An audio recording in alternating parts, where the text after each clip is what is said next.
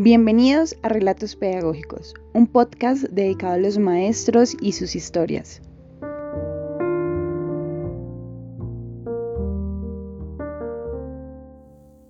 Episodio 2. Aprender a leer sombras.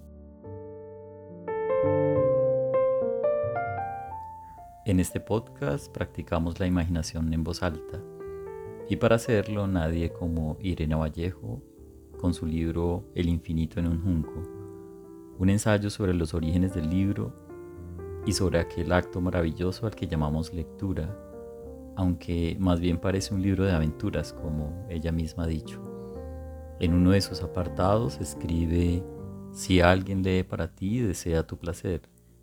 Es un acto de amor y un armisticio en medio de los combates de la vida. Mientras escuchas con ensoñadora atención, el narrador y el libro se funden en una única presencia, en una sola voz. Mi madre quiso enseñarme a leer y yo me negué. Tenía miedo. En mi colegio había un niño llamado Alvarito, hijo de maestros, que había aprendido en casa. Cuando los demás todavía tartamudeaban con los tarjetones de las sílabas, él leía de corrido con distraída perfección una facilidad pasmosa, difícil de soportar. La venganza se desencadenó en el patio del recreo. Lo perseguían, gritaban cuatro ojos, gordinflas. Le pisotearon la cartera. Le colgaron el anorak de las ramas de la higuera, donde no podía alcanzarlo porque no era ágil trepando. Alvarito había quebrantado el código de la escuela. Se había pasado de listo. Sus padres tuvieron que cambiarlo de colegio. A mí no me pasará, pensé con orgullo. Además, no me hacía ninguna falta tomarles la delantera a los demás. Mi madre me leía cuentos por la noche. Nuestro pequeño teatro nocturno no correría peligro mientras yo no supiera leer. Lo que de verdad quería era aprender a escribir. Ignoraba que ambas cosas van juntas y se necesitan. Un día por fin tengo un lápiz entre los dedos no se deja sujetar fácilmente, hay que domesticarlo.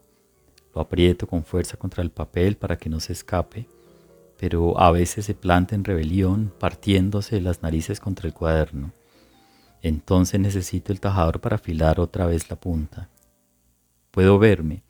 Estoy sentada con otros niños en una mesa redonda de color vainilla, inclinada hacia adelante. Dibujo palotes, puentes, redondeles, curvas. La lengua se me asoma entre los labios siguiendo el desplazamiento de la mano. Filas de M's enganchadas con sus vecinas. Filas de B's con su barriguita. No me gustaba la barra transversal de la T. Complica el asunto. Tiempo después haciendo. Ya puedo juntar letras. La M extiende un rabito hacia la A. Al principio todo parece un embrollo, un lío de rayujos. Sigo adelante. Como soy zurda, restriego el puño por encima de los renglones al avanzar y los voy esfumando.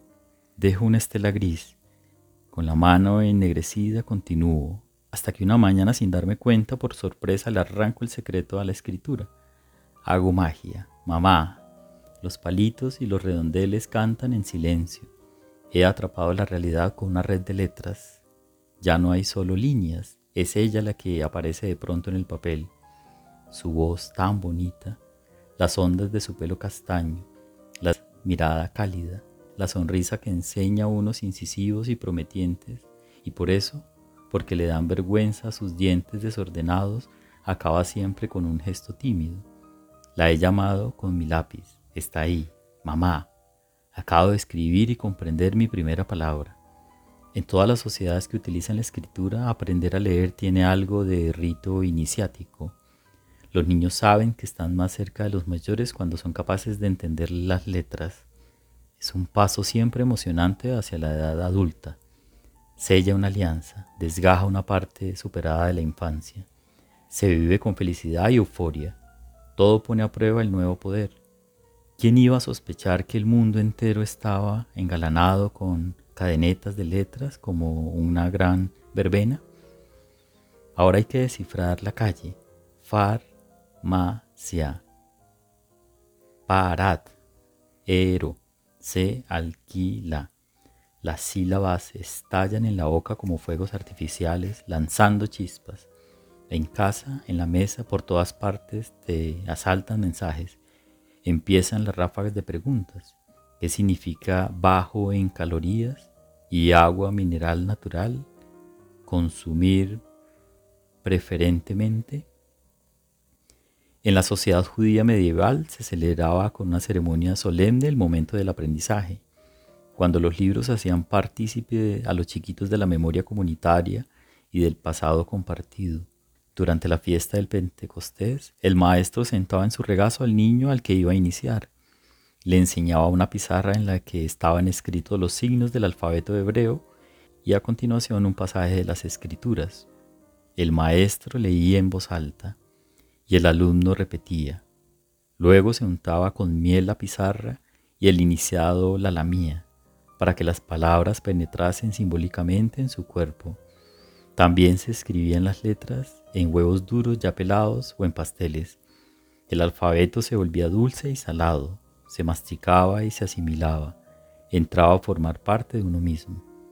¿Cómo no va a ser mágico el alfabeto, que descifra el mundo y revela los pensamientos? Los griegos antiguos también sentían su hechizo, en aquel tiempo las letras se utilizaban para representar, además de palabras, números y notas musicales. Cada uno de sus siete vocales simbolizaba uno de los siete planetas y de los siete ángeles que les presidían. Se utilizaban para embrujos y amuletos.